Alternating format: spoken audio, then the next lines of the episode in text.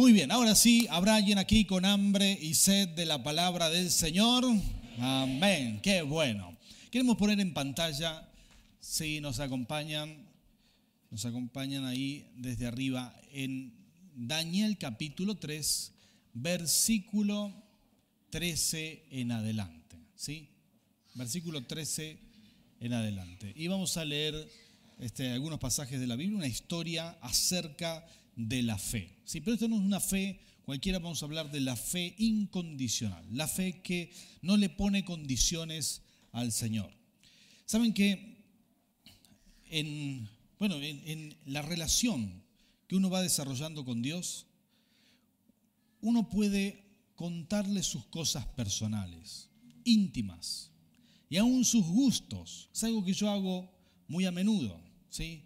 Después de orar, de tener un tiempo de comunión, le digo a Dios, así casi de forma indirecta, le digo, y qué lindo que estaría esto, ¿verdad? Esto lo aprendí de mis hijos, ¿sí? Ellos pasan y me dicen, papá, qué lindo que estaría tu celular. Por ejemplo, ese tipo de cosas, y yo ya capté que me están mangueando, entonces lo mismo hago con Dios, ¿verdad? Entonces le digo, Señor, qué bueno que estaría esto.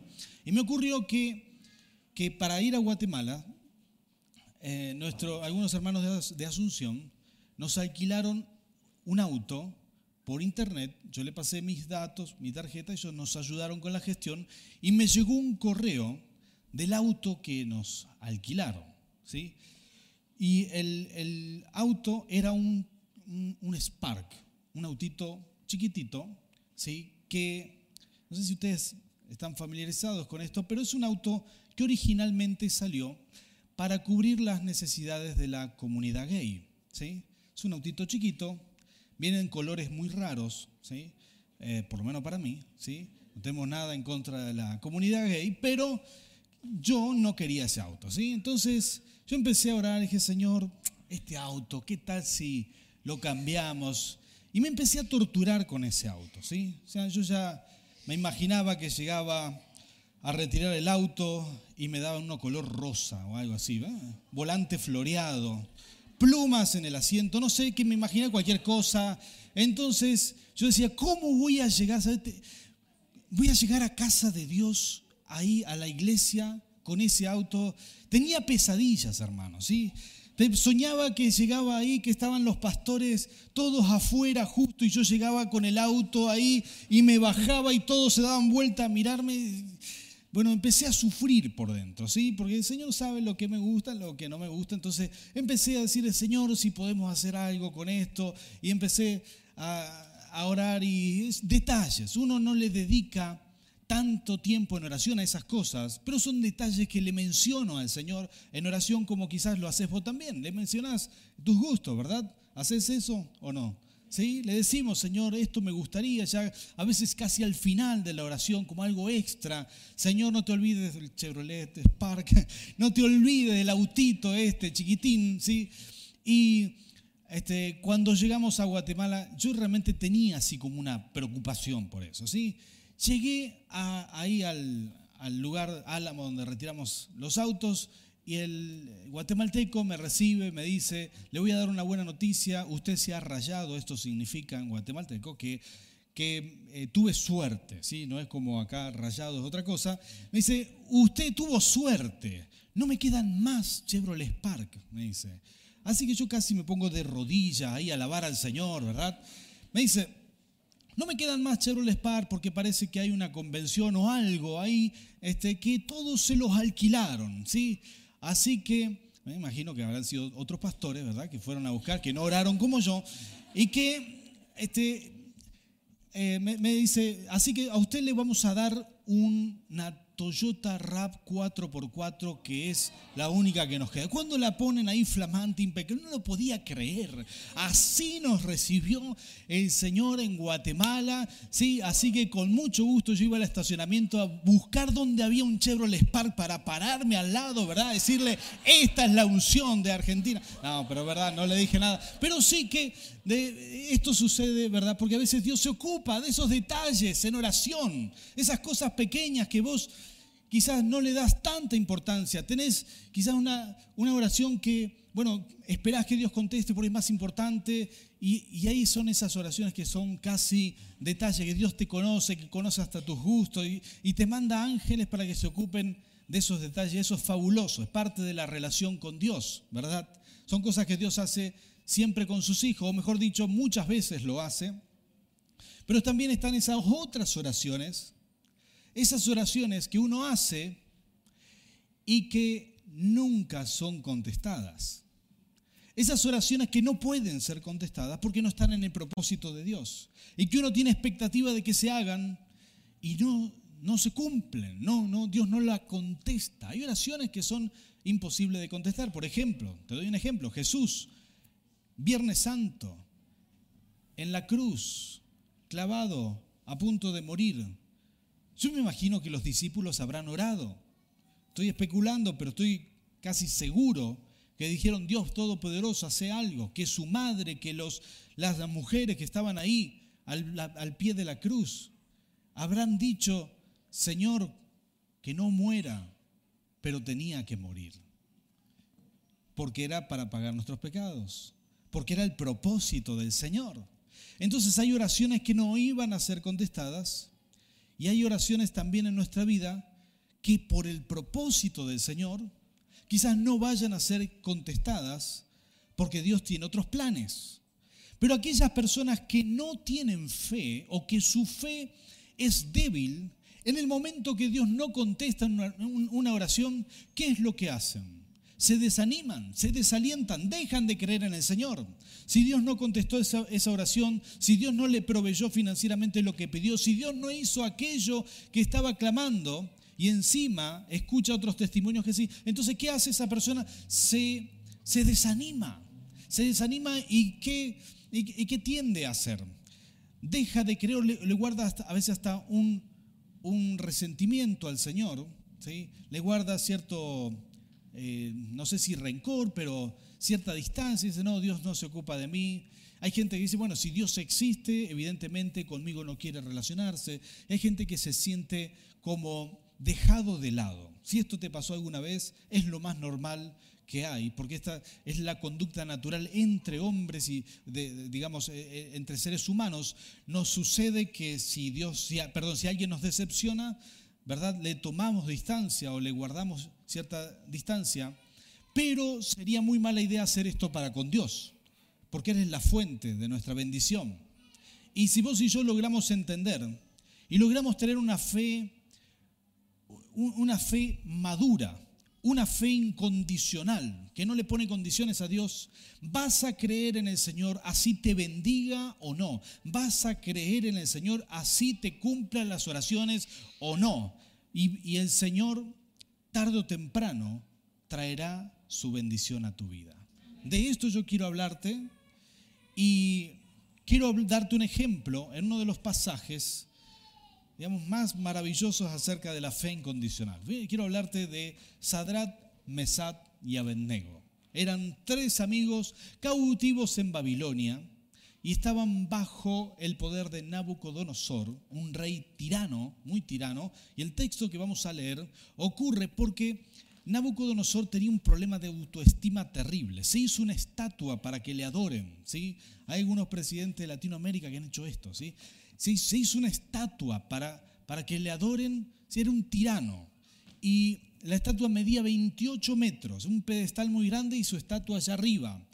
Y como si fuera poco, montó todo un circo, puso una orquesta y cuando él le decía a la orquesta que toque, todo el mundo tenía que dejar lo que estaba haciendo. Si había una mujer lavando ropa, tenía que soltar la ropa. Si había un, si había un hombre construyendo, tenía que soltar los ladrillos y ponerse a adorar la estatua. Si había un doctor cosiendo a alguien, tenía que soltar al enfermo y ponerse a adorar. Todo el mundo tenía que arrodillarse y adorar esa estatua al sonar de la música. Y eso le divertía a este hombre tan tirano.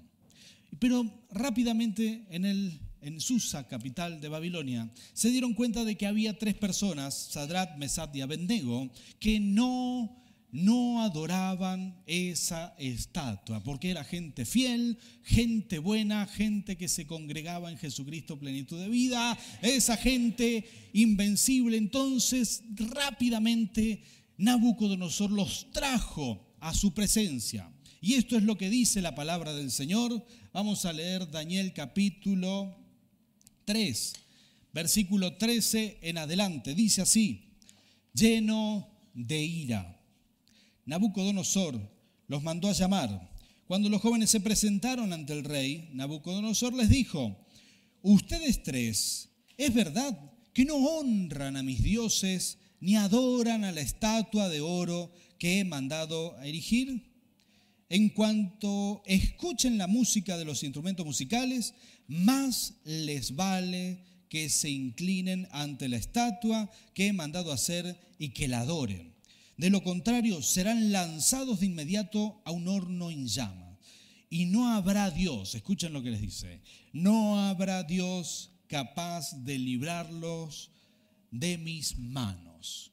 Esto dice siempre Satanás. Esta frase se la sopló el diablo a Nabucodonosor. ¿eh? Siempre el enemigo te quiere hacer creer que Dios no puede librarte de ningún mal. Pero eso es mentira. ¿Cuántos dicen amén a esto? Sigue esta historia diciendo, versículo 16, Sadrat, Mesad y Abednego le respondieron a Nabucodonosor, no hace falta que nos defendamos ante su majestad. Si nos arroja al horno en llamas, el Dios al que servimos puede librarnos del horno y de la mano de su majestad. Pero aun si nuestro Dios no lo hace así, sepa usted que no honraremos a sus dioses ni adoraremos a su estatua. ¿Cuántos dicen amén a esto? Impresionante, yo quiero que te imagines ese lugar, el rey sentado ahí, todos sus súbditos alrededor y estos tres los habían traído prisioneros de rodillas ahí y el rey amenazándolos diciéndole voy a hacer sonar la orquesta y ustedes van a adorar mi estatua, se van a postrar en el piso y van a adorar mi estatua y los tres le dicen, Nabucodonosor, no vamos a adorarla. Nuestro Dios tiene poder para librarnos del horno del fuego, de fuego con el cual nos amenazas. Nuestro Dios tiene poder, pero si no nos libra, igual no te vamos a, no vamos a adorar esa estatua. Esas eran las, convicciones de Sadrat, Mesat y Abednego. A tal punto se enojó Nabucodonosor que hizo calentar el horno siete veces más y los mandó a tirar con turbantes, con ropas y todo para que tenga más, eh, digamos, más, más cosas para incendiarse. Entonces los ataron y los tiraron y el horno estaba tan caliente que los soldados que fueron a tirar a Sadrat, Mesad y Abednego dentro del horno, las, llamas los alcanzaron a tal punto que murieron. Los soldados que, tiraban a Sadrat, Mesad y Abednego. Sí, imagínense el calor que habían logrado tener en ese horno y los tiraron adentro, ¿sí? Por causa de la fe.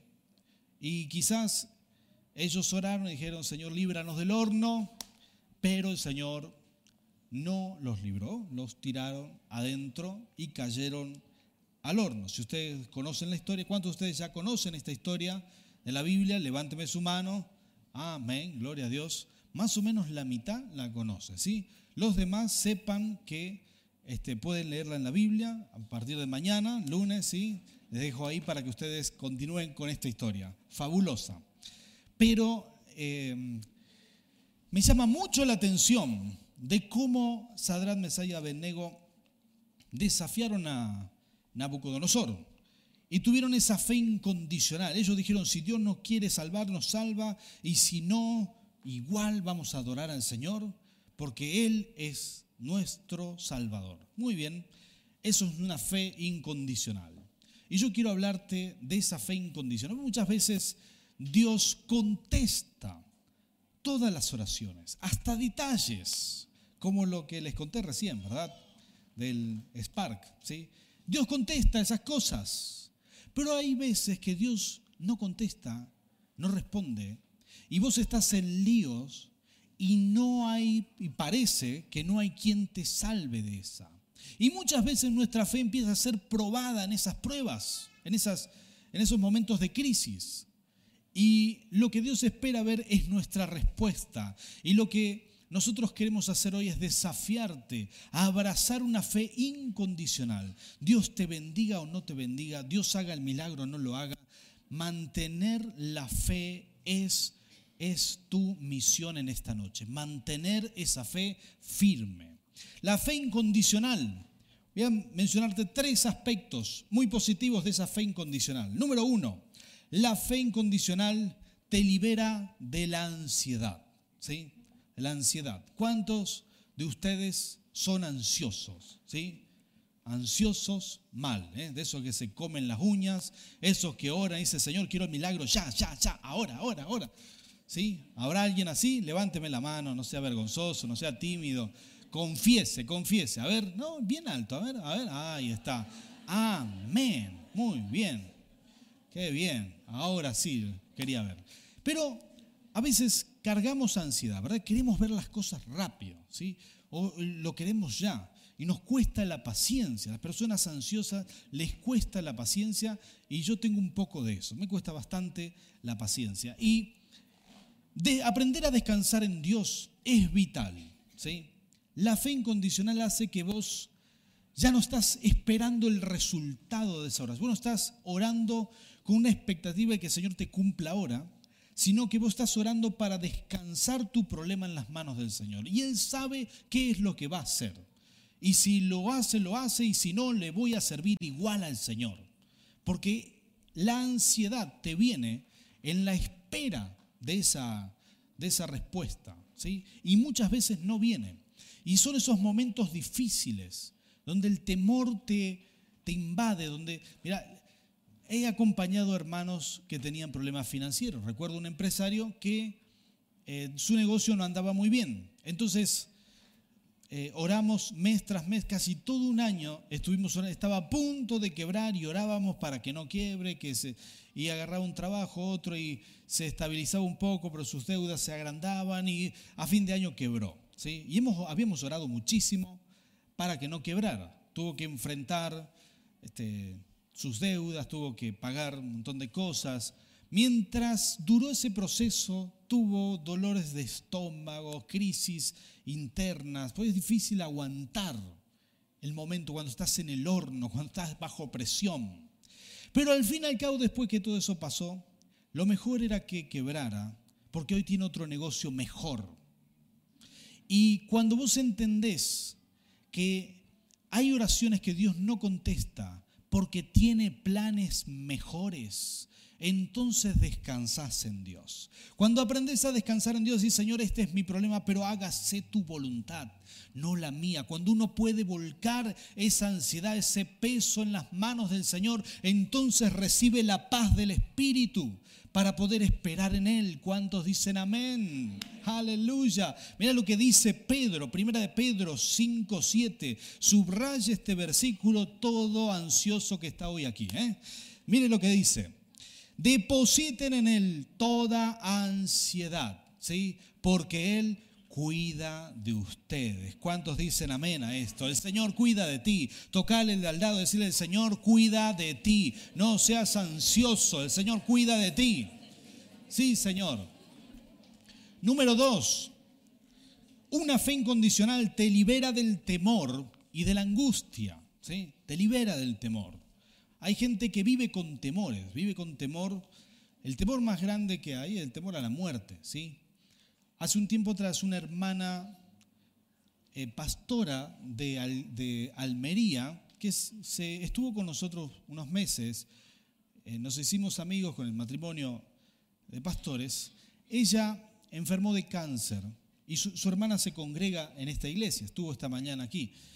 Y ella enfermó de cáncer y nos mandó un mensaje a todos para que oremos. Eh, cuando nosotros la llamamos y le preguntamos cómo estaba, nos alegramos mucho al saber, ella la tenían que operar porque el cáncer era, era bastante serio, terminal aparentemente, en principio era así, era todo lo que sabíamos. Eh, oramos y la llamamos y nos sorprendió para la gloria de Dios encontrar una mujer sólida en la fe. Y nos dijo, mira, el cáncer está, si en la operación sale bien, gloria a Dios, y si no, me voy con el Señor y gloria a Dios también. Así, wow, qué bien me hizo, nos hizo escuchar esa respuesta, ¿sí? Digno de siervos de Dios. Cuando uno no tiene temor a la muerte, sabe que del otro lado es mejor de lo que hay de este lado, ¿sí? Cuando uno, bueno, si sos de esas personas que les gusta vivir, que les gusta viajar, conocer, que te gusta ir a la montaña a comerte un asadito, ¿sí? ¿Sos de esa persona? ¿Sí? Que te gusta lo que Dios ha creado. ¿Sí? Tenés que saber que al cielo Dios le dice también el paraíso. y si te gusta la tierra, quiero decirte que el cielo, el cielo te va a encantar. Que el cielo es lo mejor. Que en la presencia de Dios vas a hacer cosas que no podés hacer aquí que en el cielo la vida comienza toda una aventura nueva, viendo al Señor cara a cara y haciendo su voluntad en un, un universo a explorar del cual no conocemos nada. Así que si vos eh, tenés expectativa en esta vida, tenés que tener muchas más expectativas de lo que ha de venir, porque el Señor promete que es mejor. ¿Cuántos dicen amén a eso? El cielo es lo que te conviene, en el cielo todo es distinto, ¿sí? En el cielo comes helado y no engordás. ¿Cuántos dicen amén? ¿Sí? En el cielo pasan cosas maravillosas, ¿verdad? No hay que hacer ejercicio para mantenerse. Bueno, eso ahí realmente uno tiene que mantener esa expectativa de ir al cielo sin apuro, ¿verdad? Sé que nadie tiene apuro, pero mantener esa expectativa, eso te, cuando tu fe es incondicional, entonces vos sabés que venga lo que venga, siempre vas a estar bien. Aún ni siquiera la muerte te puede separar del amor de Cristo. El Señor ya te compró, el cielo es tu destino, entonces estás libre del temor. Sos una persona libre para la gloria del Señor. ¿Cuántos dicen amén? Sí, Señor. Tocale el de al lado si no lo ves muy libre, decirle eso es para vos, ¿eh? Amén. Sí, Señor. Número tres, la fe incondicional le da la gloria a Dios en las circunstancias más terribles, ¿sí? las circunstancias más adversas. Uno puede dar la gloria a Dios. Sadrat, Mesad y Abednego le dijeron en la cara a Nabucodonosor, le contradijeron, mejor dicho, sus palabras. Nabucodonosor dijo, eh, no hay Dios que los pueda salvar de mi mano. Y ellos tres dijeron lo contrario, Dios sí nos puede salvar. Imagínate vos decirle eso a un tirano, a un caprichoso que es rey, que puede hacerte lo que sea.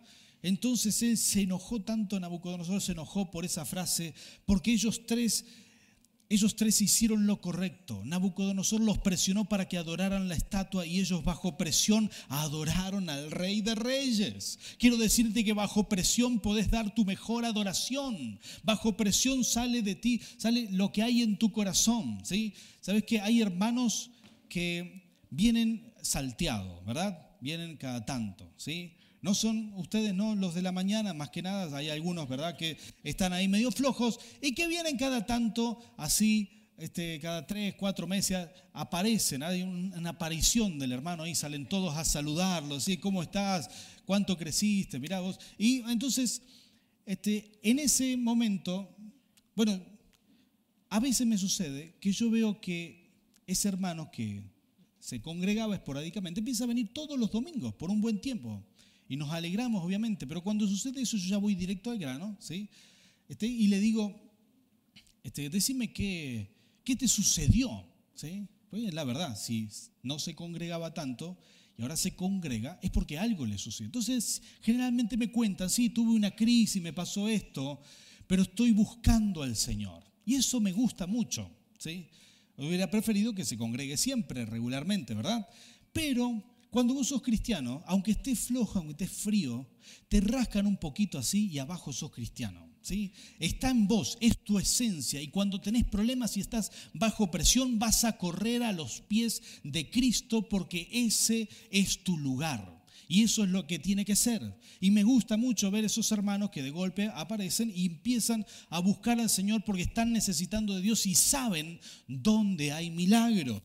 Y la verdad es esa, es que ese es nuestro lugar. Y, cuando más presiones tenés, cuando más problemas tenés, es cuando más tenés que alabarle al Rey de Reyes. Porque ahí vas a ver resultados extraordinarios. Quiero compartirte unos versículos en el libro de Habacuc.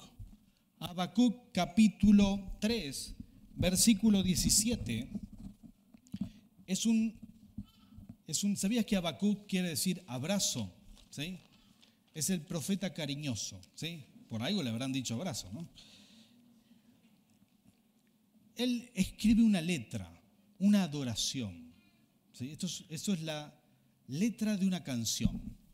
Y dice, escuchen esto, aunque la higuera no florezca, ni haya frutos en las vides, aunque falte la cosecha del olivo y los campos no produzcan alimento, aunque en el aprisco, es decir, el corral, no haya ovejas ni ganado alguno en los establos, aún así yo me regocijaré en el Señor. Diga conmigo alegría. Dice, me alegraré en, en, Dios mi libertador. El Señor omnipotente es mi fuerza. Da a mis pies la ligereza de una gacela y me hace caminar por las alturas. Al director musical sobre instrumentos de cuerda. Hasta da las instrucciones para que lo toquen los guitarristas. ¿sí? Impresionante esta adoración. Es una adoración y a Bacum le toca vivir un momento muy difícil de Israel. Financieramente estaban quebrados, no había alimentos, no había nada. Estaban, por el pecado que habían cometido, estaban totalmente en abandonados a su propia suerte. Y él empieza a adorar al Señor en medio de la sequía, en medio de la pobreza, de la, de la escasez, mejor dicho. No había pobreza, había escasez. Son dos cosas distintas.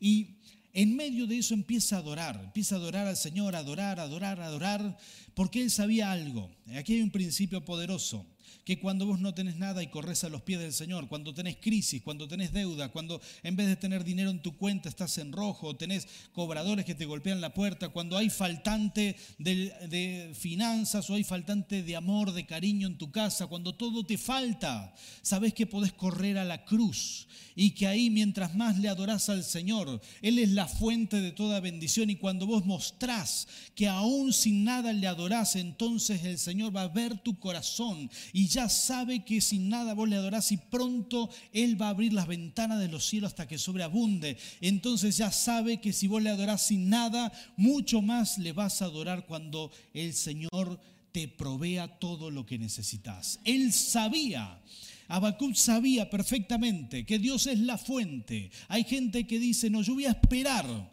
a ser bendecido para adorar. Voy a esperar a que Dios me prospere para diezmar. Voy a esperar a que Dios me, me haga el milagro para empezar a ir a la iglesia. Pero cuando vos decidís venir a buscar a Dios en tus peores crisis, será tu mejor adoración. Es una adoración que no falla, una adoración que abre el cielo, una adoración que provoca la bendición del Padre. Quiero decirte que cuando nosotros le adoramos al Señor de esta manera, quizás vos estás aquí, quizás tenés alguna crisis, quizás tenés algún faltante, quizás te falta algo importante. Quizás el Señor no contestó tus oraciones todavía.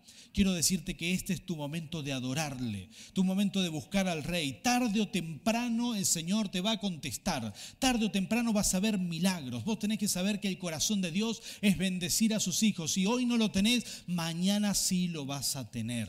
Tenés que creerlo en el nombre del Señor. Le voy a pedir a los músicos, por favor, solamente los instrumentos, que pasen por aquí un momento y quiero decirte algo más, ya para terminar. ¿sí? Sadrat, Mesab y Abednego fueron lanzados al, horno. ¿sí? Y sucedió un milagro impresionante, ¿sí? impresionante el milagro que sucede ahí en el horno, ¿sí? cuando ellos ya se entregaban. Imagínate vos, mientras te están atando de manos y pie y te están llevando para tirarte al horno ya sabes que está todo perdido. Y vos dijiste, si el Señor me quiere librar, me libra, y si no, seguiré adorando al Señor. Y los tiran al horno. Imagínate ese momento, si vos estás en la piel de ellos, lo que estás pensando. ¿Sabes que el barro no tiene casi valor financiero? La arcilla, el barro. La verdad que nadie compra barro. Pero un jarrón de la dinastía Ming puede costar millones de dólares. ¿Qué hay entre el barro y qué, cuáles son los procesos? Bueno, al menos dos procesos para que sea un, un buen jarrón, un buen recipiente. El primer proceso es ponerse en las manos del alfarero. Jeremías fue llevado ante el alfarero. El Señor le dijo, no puedo hacer esto yo con mi pueblo, quiero darle forma. Jesús estando en el monte Getsemaní dijo, Señor, no se haga tu voluntad, hágase, no, perdón, no se haga mi voluntad, hágase la tuya. Aun cuando vos querés hacer lo tuyo y podés decir, Señor, hágase tu voluntad, cuando vos te rendís, te estás entregando en las manos del alfarero. ¿Qué espera Dios de mí y de ti? ¿Qué espera de nosotros como iglesia para el ministerio Jesucristo, plenitud de vida en este tiempo? ¿Qué espera el Señor? Que hagas esta oración sincera, honesta y de todo corazón y le digas, quiero ser barro en tus manos, quiero que seas mi alfarero, quiero que me des forma, quiero que hagas tu voluntad y no la mía. ¿Habrá alguien que pueda decirle esto al Señor? Pero ¿sabes qué? Todavía para que sea una vasija de mucho valor, ese es el propósito de Dios para ti. Después de tener en las manos del alfarero sobre tu vida, después de esos momentos de caricia, de esos momentos que te da forma, que contestas tus oraciones, aún las oraciones más más personales, el Señor las escucha. Después hay otro momento para que llegues a ser una vasija de cerámica. Hay otro momento en el medio, ¿verdad? ¿Alguien se da idea cuál es? ¿Ah? El horno. Sí, Señor. El horno de fuego. Esa vasija, el alfarero la tiene que soltar por un momento. Y es ahí cuando Dios no contesta esas oraciones. Vos estás esperando una respuesta, estás esperando algo. Y es ahí cuando vos tenés que mantenerte en fe, seguir creyendo que el Señor está contigo. Tenés que hacer ese pacto con el Señor decir, Señor, yo voy a servirte, venga lo que venga, pase lo que pase, estoy contigo. Mi fe es incondicional, aunque haya, haya o no haya uvas en la vid, no haya ovejas en el corral, como dijo el profeta Habacuc, te voy a servir. Mi fe es incondicional. Y eso es lo que espera Dios de nosotros. Todos, todos, todos, en algún momento nos vamos a sentir bajo mucha presión, nos vamos a sentir en el horno, porque la Biblia dice que la fe, más preciosa que el oro, se prueba con fuego, se prueba en el horno. Sadrat, Mesad y Abednego experimentaron algo impresionante en el horno. Ellos vieron ya totalmente entregados, sabiendo que la muerte era inminente, iba a venir sí o sí. Ellos vieron, ellos vieron cómo Dios manda un ángel en el horno que provoca algo para que no se quemen y que como si fuera poco, después de que salen del horno, algo había cambiado Dios en ese ambiente. A Nabucodonosor se le había ido esa estupidez de querer que lo adoren y hace algo impresionante por la fe que ellos tuvieron. Dice, no, mejor vamos a adorar el Dios de Sadrat, Mesad y Abednego, porque ese sí tiene poder.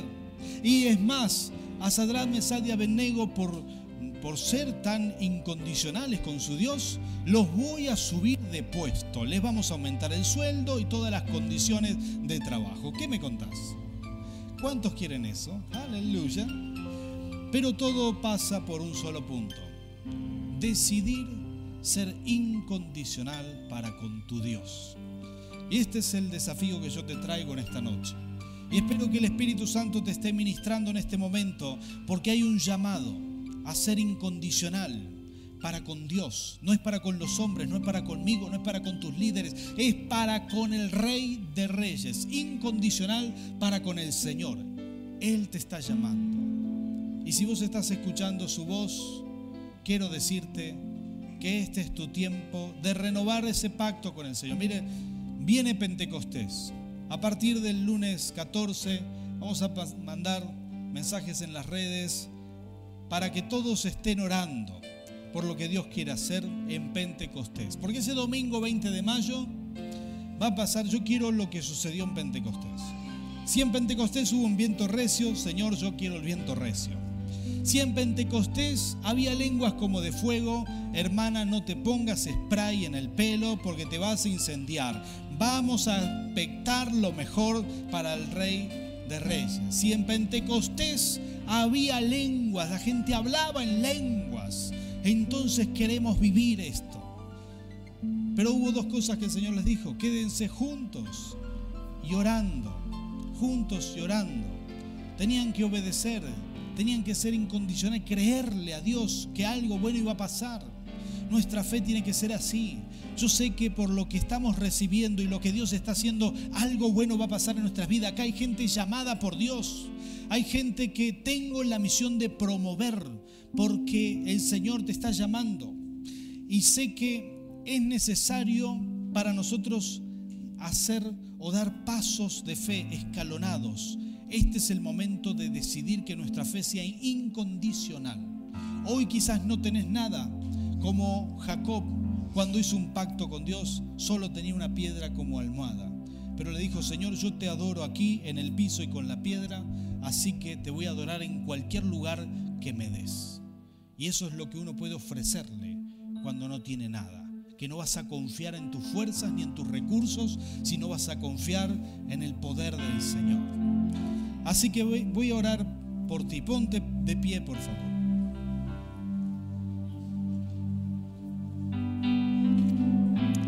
Pero todas aquellas personas que se sienten bajo presión y que sienten que quizás se sienten como en el horno, se sienten que Dios está trabajando su fe, están puestos a pruebas, que no pueden salir de la crisis.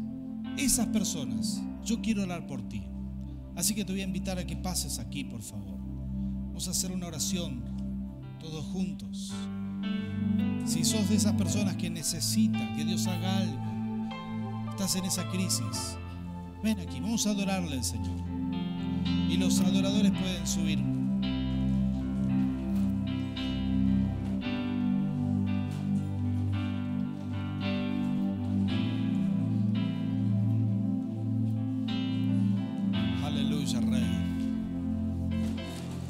Señor, tú estás aquí, Rey.